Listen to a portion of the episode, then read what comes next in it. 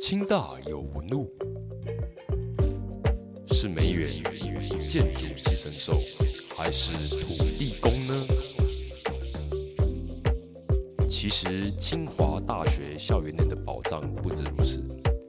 现在就让清大有纹路 Podcast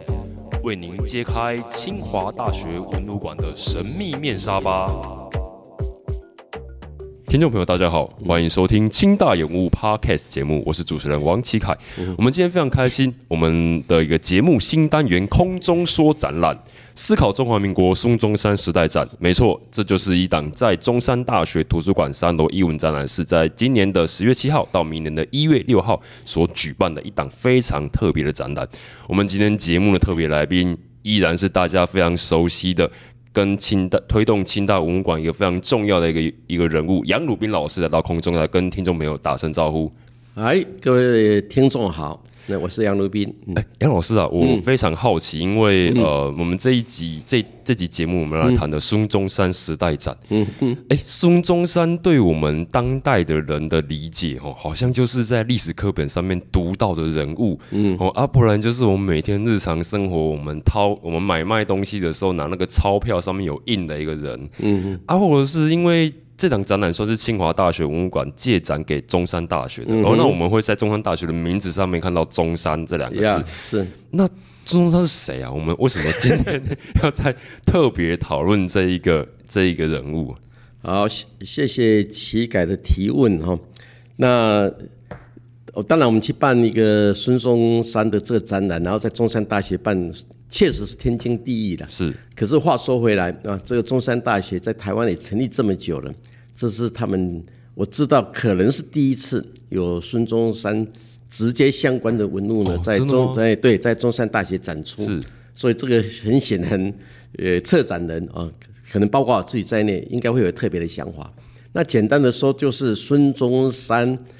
呃，他是目前啊，还是在台湾蓝绿。两方面都都可以共同接受的人物，也是两岸都可以共同接受的人物。所以孙如果好好的理解孙中山，可能对我们自己国内的这样的那种政治的氛围，以及两岸的关系呢，可能可以找到一个好的切入点。是，我想大概我对一个最宏观的这种设想是这样子来设想。是，那那可以好，你问，因为目前我们来看孙中山这样的一个角色，就我们以前的历史课本，我们很常提到，对，他总是在革命，然后革命革到最后，我们当然，呃，刚刚杨老师有提到说，我们的包括我们现在的国会，对，我们上面都会挂孙中山的一个肖像，就是我们所称的中华民国的国父。对，那我们如果当代来理解，到底中。中山孙中山在革什么命？老师可不可以再跟听众朋友稍微再讲多一点点？这个问题问得太好了哈！我想主要第一个就是孙中山，当然是跟我们现在的国号啊，当然是跟中华民国是直接相关嘛啊。那中华民国跟台湾，我当然知道这是一个现在目前是一个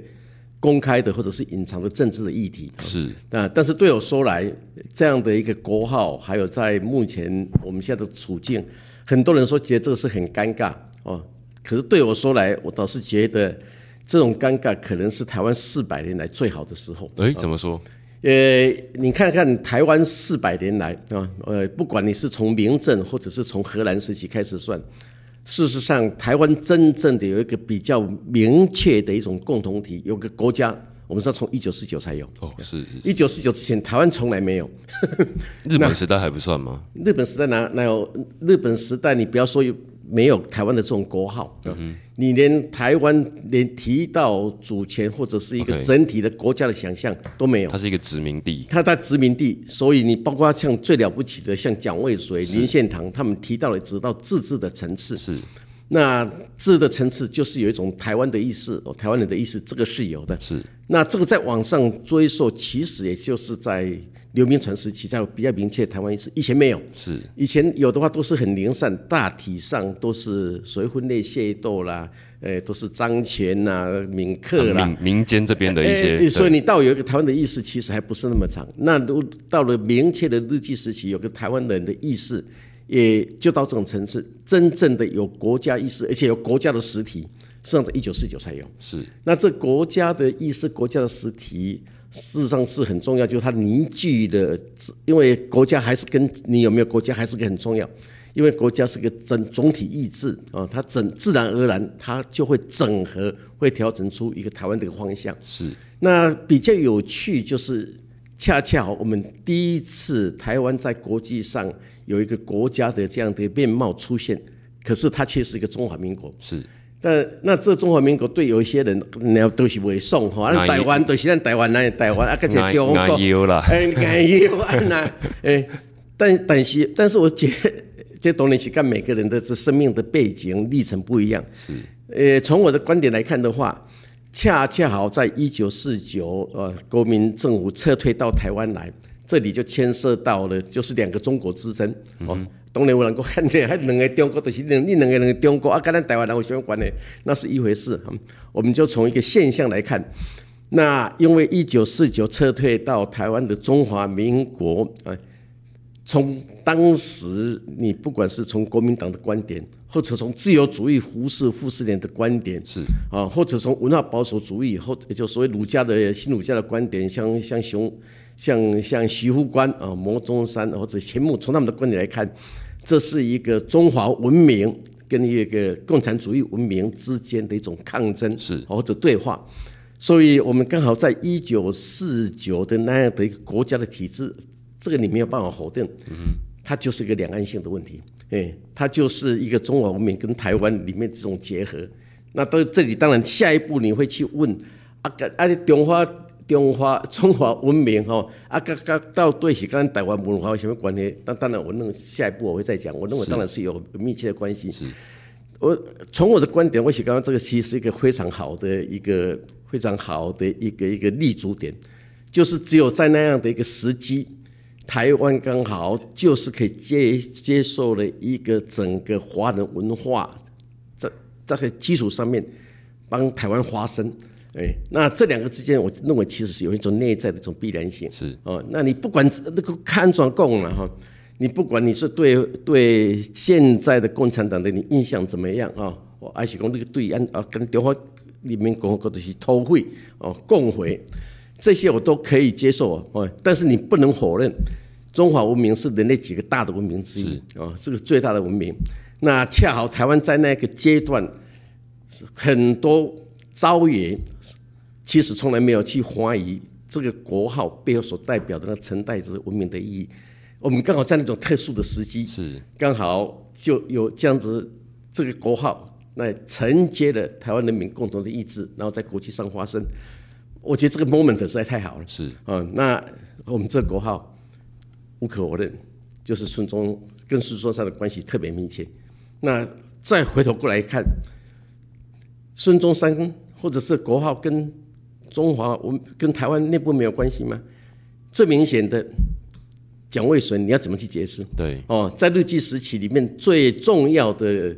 当然你可以，我猜了，我笼统上来讲，大概可能有三股力量哦，一个是台共哦，那那卖卖共啊哈啊，另外一个就是林献堂文化协会这边文化协会啊，当然蒋渭蒋蒋渭水是文化协会，但基本上大家会认为他们当然是同志，啊，还是有稍微有点左根右之分，是啊，林献堂啊，呃，这个这这是一支。那最重要的蒋渭水啊，他其实是最像一种最像一种现代的那种政治人物、革命派人物。革命家他他是革命家，这是叶荣中所有他们当代的跟他同一代里面的那些台湾文化工作者，是他只有给蒋渭水，呃，一个革命家的这个这个这个名号。那我自己的评价，在日整个日记五十一年里面，如果说最能够代表台湾政治的一个人物，我认为可能是蒋渭水。是哦，因为他虽然他死的其实很早了，但是他特别有那种现代性哦，他的个性种种的一项。蒋渭水就是跟你就是另外一个孙中山嘛，是是是哎，在我所知道的，包括所有的孙中山的信徒里面写纪念孙中山的，或者他的整个行为完全在仿效孙中山的，好像还没有一个比蒋渭水更明显。蒋渭水受到孙中山的影响非常大，不是一般的大。你你去看一看民众党的党旗，是。你去看民众党党旗，我们讲的是日本时代的民众党，呃，哦对，现在民众党也就是笑话，是是是你也知道嘛，书上也就笑话蒋渭水民众党嘛。我说当然是台湾日据时期的民众党，你去看一看民众党的党旗，你去看他像什么，完全像国民党的党旗。OK OK，你去看蒋渭水写的文章，嗯，他谈当时的国民党，我们现在不谈现在的国民党，是当时从孙中山到北伐到革命时期的，他写的文字，比他写台湾自己的，包括他民进党自己的，多出了多少倍？而且他自己自称他是一个中华民族，他不是说他是汉族。那咱讲汉族跟中华民族这意义不一样不。一样，对，汉族是个人类学的概念嘛，哦，啊，懂人写汉族，这没有人可以否认啊。可是你讲中华民族，就是文化上的意义嘛，哎，没有，你是汉族啊，当年那些汉族啊，哦，你火罗人还是还是客家人，这是学术的事实嘛，人类学的事实。但是你讲中华民族，这是政治学的概念。是你你在写纪了解，然后讲中华民族，嗯，哎，中华民国、中华民族都是现代史的概念。是是。是，哦，这时候当时要同，那么蒋渭水讲中华民族，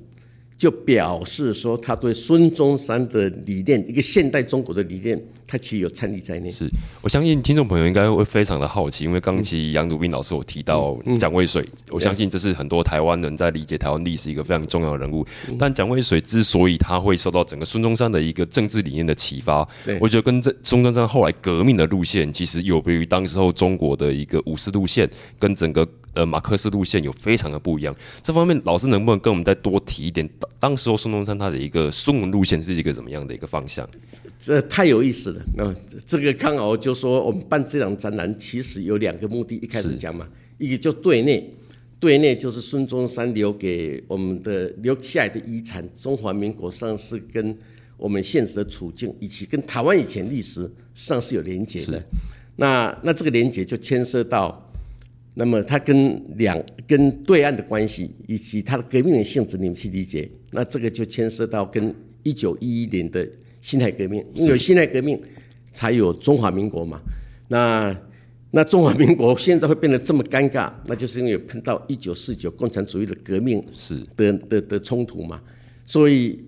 谈孙中山的意义，就不可能不提到一九一的辛亥革命跟一九四九的共产主义革命之间的关系。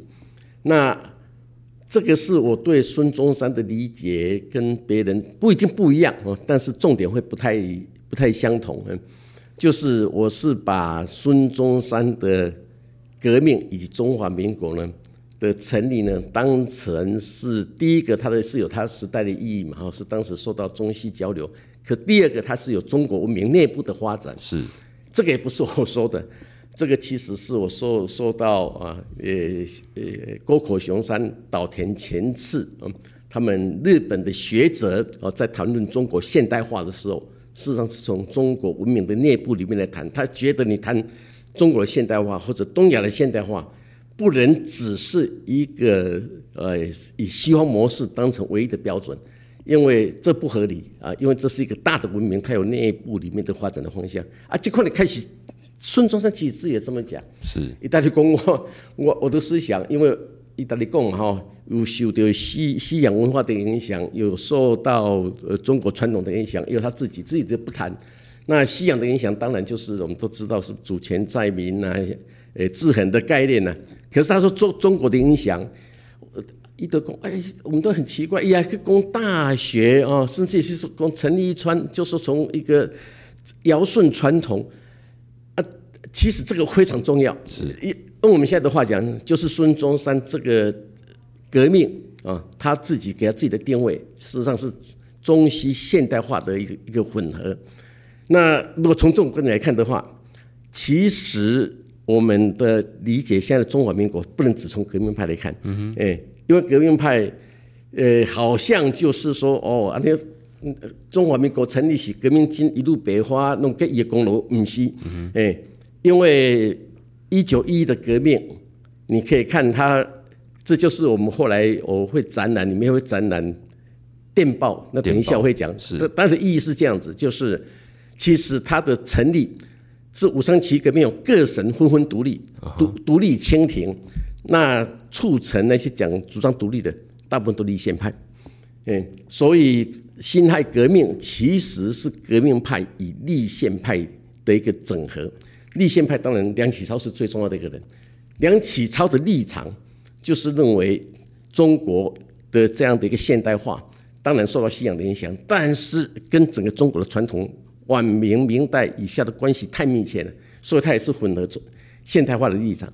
所以这样的一个体制，中华民国的体制是既符合现代的一个一个世界一般认为普遍的人权国家的体制，但是它也是中华文明啊里面一个很重要的因素，这很明显的嘛。王阳明，尤其是黄黎周，是对现代革命的影响很大。黄黎周的《明与代访录》是梁启超也盗印，孙中山也盗印，就是当时党外杂志。那这样的意思呢？对我们很重要，因为我们现在，我想你不能不不能不面对，你怎么跟中共谈问题？哎，这不不可能回避的。是，那这里就牵涉到说，一九一的革命，还是一九四九的革命，它这两个，我们可以从台湾自己的立场来看，我们也可以从整个华人的立场来看。我认为从整个华人的立场来看，对台湾是有利的，因为我们可以赋予。我们现在目前的处境，这样的一个政治结构，一个更深的一个意义。那如果从这个方面来看的话，我当然觉得一九一的辛亥革命成立中的中国是既符合一个比较普遍性的一个人权的标准，也符合中国民的发展的方向。相对之下，一九四九的革命，它也许有现实的意义啊。那左派理想当时确实是影响了很多的人，可是你看它的体制本身，我认为是有问题。哎，一个最现实的，他在二十世纪，在整个欧洲的共产的的实践，几乎都是失败的。你真的不太容易找到它一个比较正面的一种功能。其实，在中国的实验，我不敢讲说完全失败啊，至少他在反帝啊，反那个殖民主义，那我想他在世界上有贡献。可在中国，他基本上也是个灾难。嗯，就是原来中华民国有的那些东西，他们。被中共批判啊，比如说什么三权分立的啊啊什么主权，他认为那一种是资产阶级的民主啊，或者中国传统，他认为是封建主义的的大山啊压在中国，可是现在看起来都都是失败的，哎，要不然他不会不断到目前还讲不断的在重新解释民主，那不断的不会去讲民主自信、文化自信，甚至于现在以中华文明的的那种代言人自居。但是我认为它的历史以及它本质，这里面有很大的问题。也就是一九四九的革命，你如果跟一九一的革命来看的话，一九一的革命是既符合台湾的发展的需要，也符合中华人民的需要。那相对之下，一九四九以后的共产，它虽然现在在调整，但是调整不到家。现在是中国特色社会主义，中国特色社会，你还是不能。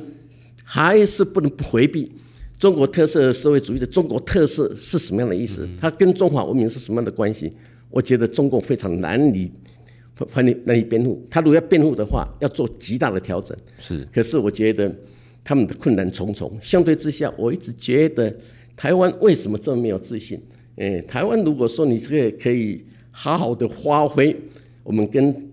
现在当然，你现在说用军事冲突反攻大陆那种已经不切实际，但是可以辩护、可以观摩、可以对话。我我认为我们应该有一个更好的一个发展的机会，这样的发展的机会应该是符合台湾内部的需要，也也应该是对岸人民他们热切希望看到的。是那这样的这样的话，其实长期上说来，从整体发展的观点来看。应该是好的嘛，哦，这大概是我讲说这个半孙中山既有对内的意义，也有对两岸的意义。这是背后的一个宏观的想法。我相信在二零二二年，我们重新的理解一九四九这件事情。我相信一直都是杨老师在学术上，甚至在常务上一个非常重要的关怀。对，因为我们呃，我觉得这个时代我们来谈孙中山哦，我们会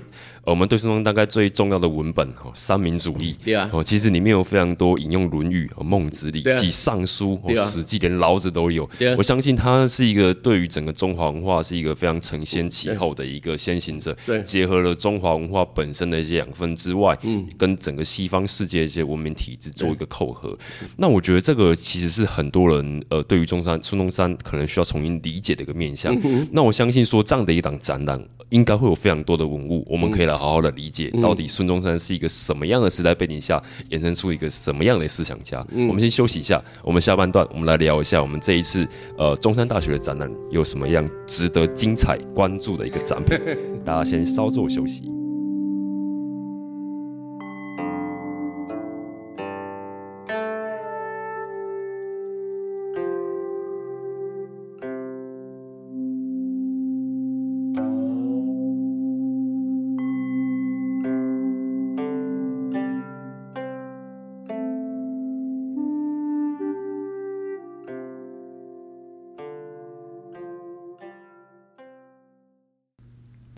感谢听众朋友回来。清大人物 Podcast 的一个空中说展览，这档在十月七号到明年的一月六号，在中山大学图书馆三楼的艺文展览室的一个发扬道统孙中山时代展，由清华大学文物馆这边借展探讨。其实今呃，我觉得当代社会非常值得带回来好好看待的这一位呃历史人物孙中山先生。那我想要请教杨老师，其实我们刚上上半段节目聊了非常多孙中山，嗯，那呃，因为我们这次展览有特别把孙中山的几个他的一个人人的一个。地理的东西给标标现出来，像是他的一个国际性，他的一个中华性，甚至他跟台湾之间的一个本土性，对。可不可以跟听众朋友再多说明一下，到底是一个在一个什么样的时代的脉络，跟一个什么样的地理流动的关系，能够产生出一个具有这样的一个思想的一个中孙中山这样的一号人物？这个问题也还真是好极了哈，不不是因为你是主持人，所以要特别赞美你，呃呃。孙中山如果啊，还有中华民国，如果根据我上述所说的呢，呃，其实它的内容比我们想象中的要复杂。是哦，就是包包括中华民国成立，其实呃梁启超的贡献也很大啊，所以就整个我们这样的一个国号或者国家体制背后，上是等于中西两种文明的一种汇聚。但是确实在那些贡献有贡献当中，后来孙中山的地位特别的高啊，那这个还真是有道理。啊，诶，虽然我认为不能只是由孙中山一个人独自拥有啊，但是孙中山特别脱颖而出，呃，还真是有道理可以讲。我现在讲一个故事哈，这个故事其实是有些人注意到了，但是还没有特别注意到它的意义。就是孙中山过世了以后，有一次呢，傅斯年啊去跟找胡适，他们就谈起来，他们说这个很奇怪啊，这个孙中山呢。他有些思想很腐朽，可是他整个人非常的现代，就是你可以看他永远充满了那种活力，而且那种现代性十足。他说，相对之下，我们非我们的思想非常的现代，可是我们的整个生活却非常的传统，这全部都是中国，全部都是个中国的模式。不是说确实是啊，我们怎么改都改不了，我们就彻彻底百分之百完全是生活是中国，这个中国的模式，这个这两个对照太有意思了。为什么有意思呢？就是胡适、傅斯年，他们当然是自由主义的代表，民国里面的风云人物。哎，那他们对中国传统其实还是蛮蛮有感情的。像胡适啊，你可以看出他写言儒啊，或者讲说中国的自由主义的传统、言论传统，他又讲到东林党哦，他追求言论的自由、思想的自由。他讲学生运动会追到东汉，哎。讲大学哦，会北京大学的成立或者中国大学起源，他也会追溯到一个三代之前，所以你可以看出他对中国传统那个是没有话讲。哎，傅斯年他在台大，我是台大出身的哦，希望这不是政治问题。是，哎，台大出身，你可以看他当时大一国文，哎，要求学生上学期读《史记》，下学期读《孟子》，哎，而且考。学期结束了以后，要学生他们会举行作文的竞赛和报告的竞赛，哎，傅斯年自己还参与进去，而且充满了热情。但是呢，他们两位非常有意思，其实对传统蛮尊重的，而且在某种意义下都是民族主义者。是，可是他从来没有想到说谈整个现代化这样的一个结构里面有中国文化代表一个很重要的因素。就是当时受到时代限制，他怎么想都是想到现代化、现代性 （modernity），怎么想都是一个西洋的模式。这是民国时期一个极大的盲点，孙中山例外。孙中山他，你说他思想深刻不深刻？不知道啊。但是他定位定位特别的好，他认为现在我们这样的一个国家的体制，就是中西两种文明的一种结合。那那他讲这句话有底气，因为你可以看他的一生的经历，哎，他。当然跟美国的关系很深，大家都知道，在美国受教育，在那边住的也久。他跟日本的关系也极深，哦，他的革命很多是来自于日本的的的呃的的因素。他也提出大亚洲主义，哦，所以他对亚洲，尤其中国、日本所代表的，在整个人类文明上要扮演一个什么样的一个角色，呃，这个他有很高的期待嘛。所以王道之干城，不要不要做做做霸道之鹰犬，也就是不要走帝国主义的路。现在看起来。还是有益，是，所以孙中山在日本有很多的粉丝，这绝对是有道理。他跟两岸这个确实关系也特别的密切，呃，他等于号召了，等于以他的思想人格哦，他种种的，实际上是促成了台湾一股反对力量，就台湾民众党，呃的一个成立。所以你可以看出他的整个思的的思想里面有相当的一种国际性，哎，那当然最重要的，他事实上也跟马克思主义对话。那这个就还是牵涉到我们上一讲所讲的问题，因为马克思主义的对话，所以你可以看到三民主义里面，他确实对马克思是对列宁都有很高的评价。这个也就是后来中共喜欢讲的晚年孙中山，他认为孙中山三民主义以后，后来会转到一个新三民主义，新三民主义就是联俄龙共扶植龙共。是，中共讲的不完全错，确实你可以看到。这个晚年的孙中山，因为对俄国有比较大的同情，因为只有俄国同情支持中国的革命。是，但是呢，同样的是在晚年的孙中山，他三民主义就是在晚年，就是民国十三年，他死的时候，前一年讲的，在同样的一个文本里面，孙中山也非常明确的来讲，就是你要谈中国的一个革命的性质，或者中国的这整个文明的方方向。不能靠共产主义，他这后面也讲得清清楚楚，就是他同情他，他认为他有意义，可是主轴还是要放在辛亥革命里面所代表的那一条中西文明的一种道道路，哦，所以他这一方面定位的相当相当的清楚，所以孙中山的那种国际性，他那一种在地各地旅游哦参访互动。使得整个孙中山的人格以及他的思想，你不管怎么讲，你就觉得他的那种里面的那种还是活非非常活泼泼的，是哦，还是生机活泼，而且还有解释性。这一点使得孙中山在整个二十世纪的的革命人物，不管是共产主义的人物，或者是国民党的人物，或者是文化保守主义的人物里面，他显得特非常的特殊。到最后就脱颖而出，变成。一个时代的象征，我认为他这样的一个地位是有道理的。我们有句成语讲说“旁观者清”哦，嗯，我觉得孙中山先生他好像有这样的一个特质，他一直在呃中国的周遭在观察中国的问题，那这确实是跟很多在中国的思想家、革命家的。就身处的地理位置，一个不一样的观看的视角。那我们这一次，呃，我们杨老师不断的强调文物本身会说话，那我们就更好奇说，那我们这次在这个孙中山时代展里面有有什么样呃亮点的文物，可以让听众朋友知道更多孙中山的故事？因为呃，那么多文物里面，我自己个人呢对一个文物非常的有兴趣，因为它最大，它最显眼，它就是一张红底的，写着一个寿字。哎，孙中山会写寿字给人家。这杨老师，这是一个什么样的一一件作品？这个有趣哈，因为以孙中山的啊，他那种那那种国际性啊，他的视那种视野之广啊，呃，交际之广，所以我们要呈现一个完整的孙中山是不可能是啊。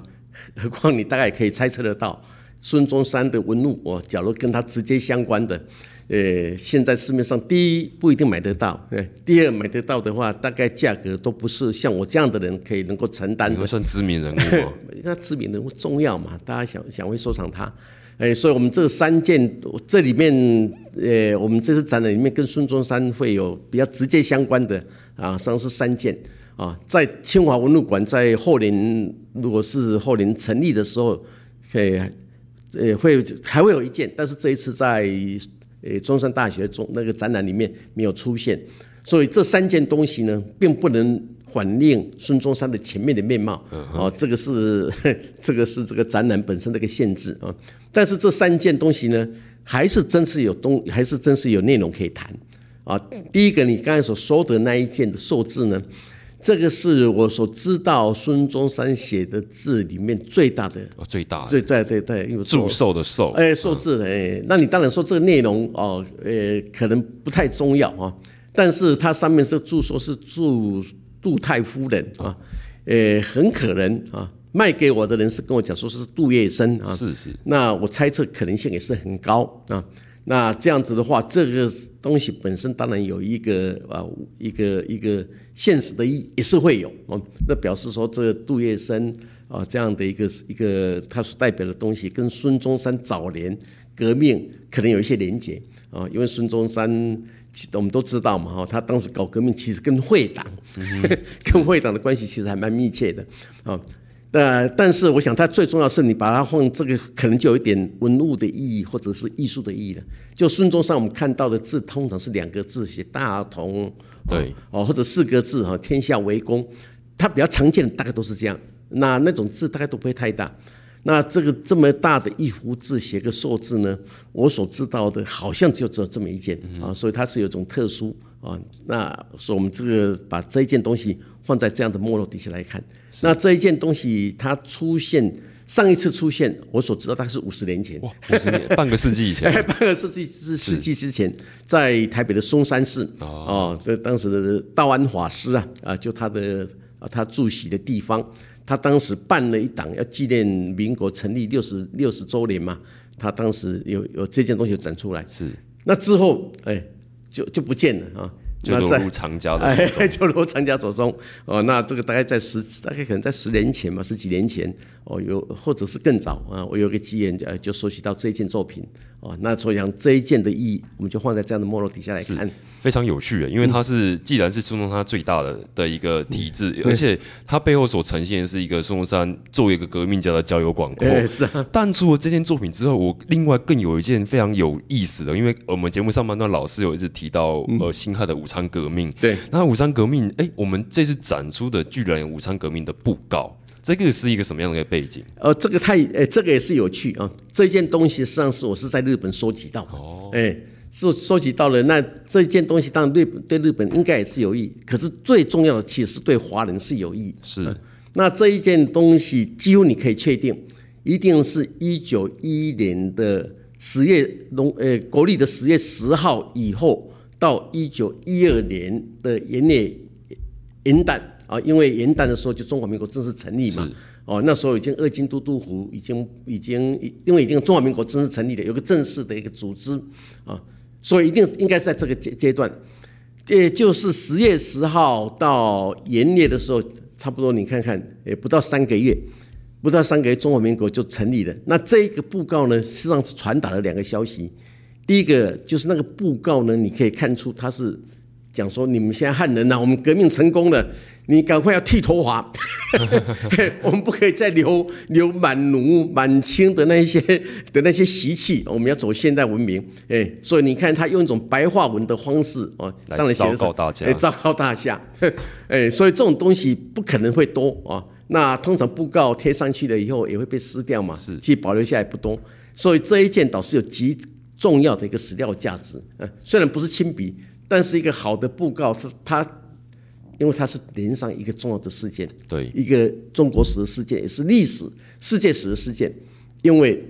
武昌起义后来就中华民国成立，中华民国成立是整个中国第一次历代改朝换代里面没有一个这样特殊的一个国体出现，那这个当然是一个非非常特别的。那你也可以看出，在那个时期，辛亥革命不管你怎么讲，确实民族主义的情绪还是很强。所以，他那当里面所写的内容，上是针对着怎么脱离满清旧时代。哎，旧时代里面来看，另外一个背后隐藏的一个意义，就是为什么辛亥革命才爆发没多久，隔年一月一号元月就可以成立，前后三个月，革命成功这么快，是极少见。那这个就是因为革命成功以后没多久，各省纷纷响应。武昌起义是一个很起义仓促嘛，大家都知道，他不是事先想好的，事先早当然早就想要革命，可是呢，因为通被侦破，那个地方被侦破，仓促起义，结果没想到这个这个整个火柴整个柴火已经累积到一定程度，不小心点那个火以后，就一发不可收拾，就是烽火连天，烽烽火连天。是。到你看那么大的一个满清的王朝，到了一系没多久里面就崩溃，就改朝换代，哎，就改朝换代非常快。所以你从这个布告它背后隐藏的潜台词，就是说为什么从中华民国二京都督府啊，马上隔了几个月换过一个月历，不是月历了年历，年历 马上就中华民国成立啊。那这背后的那历史怎么出现的？哦，这这个就非常有意思，所以它背后有这样的一个含义，就是我们现在讲那个公告的一个布告的这样的一个一一一一，对。哦，那这个是一个非常特别、具有时代意义的哦，那当然，那当然，一张一一张东一张作品。对，那另除了我们这个布告之外，呃，这一档展览我们也呈现非常多的一个电报。对，那电报我们晓得，可能当代的听众朋友更年轻的话，可能更难理解电报是什么。但是对于当代的当时候的孙中山他们来讲，电报是一个非常重要的讯息传达。那我们这一档展览有什么样有意思的电报内容？诶，这个电报跟我们现在不一样，我们现在有各种的什么电话啦、iPad、email，哎，可是，在整个现代化过程里面，电报上是一个非常重要的。最根本的一个一个传递。当时候电报是用手写的吗？呃，它会有密码。是密码以后，你这个电报机收了以后，它会再把它翻译。哦，是啊，所以电报你包括刘铭传在台湾，台湾我们现在他搞刘铭传在台湾不是搞现代化吗？哎哎，他贡献很大，其中很重要的一项其实就跟电报。电报，电报你电报机的这个设立哦，是当时整个清末民国初年这电报扮演非常重要的一个作用。是那。我们这个电报有有意思呢，哦，这个是大概，呃，我们展览是会展览三通的电报。那事实上，这里原来的我收集的这个电报大概有十几通，有二十几页，都是从上海，诶，从上海的电报局，他把收到电报了以后有密码，哦，那密码里面他再把它翻译出来，用毛笔里面誊写，啊，誊写那个。那为什么是上海？因为那时候上海已经独立光复了，哎，那上海因为是国际性的大城市，大大都市，所以后来变成联络中心，就是今天等于四川，哎，先不独立了，云南 先不独立的，北边吉林先不独立了，他们就把这个消息全部传到上海，上海这边，对对对对的的那个呃电信局啊，电信把它翻译出来以后，再转给当时上海的负责人，可能是陈其美啊，就可能黄先啊，就是那一些人。那么我们啊这一档里，呃，这这一档里面有抽这三件呢，也蛮有意思。第一看内容比较多啊，第二个呢，从这电信的内容，你大家去看，就有传达了两个消息。第一个就是成立了以后，国家要定都在哪里啊？我们要选什么人做总统？是当时国家要定都在哪里？其实还颇有一些人认为应该定。定都在武汉，武汉啊，就哎奇异的地方。哎，对，那底下写来领导有几种说法，但是最重要的一个人是孙中山，是，所以表示孙中山在在辛亥革命成成立了以后，大家很多人就马上想到第一个是他，他的地位。哎，对，可是当时孙中山还在海外，是电报里面所写的哦，所以辛亥革命。呃，成立的时候，孙中山还在海外哦，所以他们里面就说：“哎，我们应该找一个人去，赶快把他招回来。”好像就找汪精卫。所以，哦，所以里面他传达这样的消息。第二个消息呢，你可以看到电报里面所写，因为它来自于各个不同的行省啊，那里面很多都是各省的都督嘛，哦，各省的，就是我们现在的省长。你看那一些人，大部分都是立宪派的。也就是在清末，曾经立宪跟革命吵得要命啊，但是在辛亥革命前夕的时候，大部分的立宪派都已经觉得满清已经不行，是啊，哦，所以全部都同情革命派，哎，所以所以你从这样的一个电报的内容里面来看，也可以确定张君迈，包括梁启超自己自称的说中华民国的成立，其实我们立宪派的功劳。跟革命派的功劳应该是一起，大家共同努力的结果，不能只是偏一边。我觉得这说法是对的。那这样的说法有我讲有个很重要的意义，因为你说从他们两个是共同教会的一个结果。那孙中山基本上说，我们这样的国体有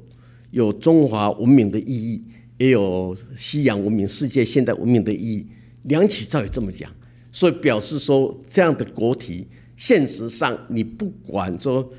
你后面的这一种领导人做的好不好，可是他的理念上是没有错误的。所以只要按照他的理念去做的话，这个国家是有可能走上一个比较现代意义，而且符合大家期待的这样的政体。是，我是同一种观点。包括台湾为什么我们现在可以基本上应该大家不太能够去否认的，我们真的算是一个民主国家。嗯，虽然你会找到很多的问题，哎，但是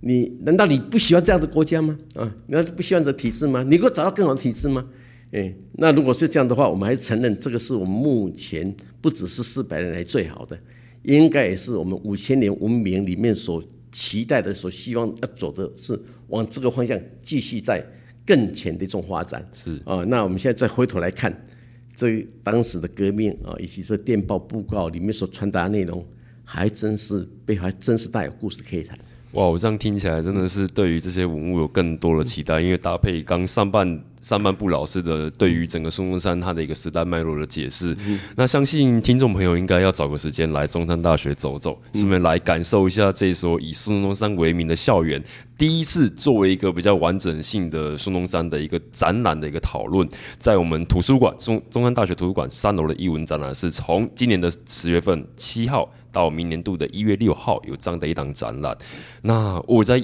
引述一下，刚其实杨老师有提到，四百年来台湾其实目前我们现阶段所采的这一个土地，它是一个社会最安定的时候。那我们最在最安定的时候，我们何其有幸来思考，可能呃几。大概半世纪甚至一世纪以前，那个烽火连天、战乱的时代，当时候人的一个行动跟革命思想怎么怎么运作的？那我们这期节目非常感谢能够邀请到杨如斌老师来到空中来跟大家分享。那老师来跟听众朋友说声再见吧。好。各位朋友啊，再见！谢谢各位。嗯，好，那我们谢谢杨老师，也也希望听众朋友能够在清大文物馆成立之前，我们先来中山大学来欣赏展览。那我们下期节目在清大有物 Podcast，我们持续再相会。那我们感谢听众朋友的收听，那我们下次再见，拜拜。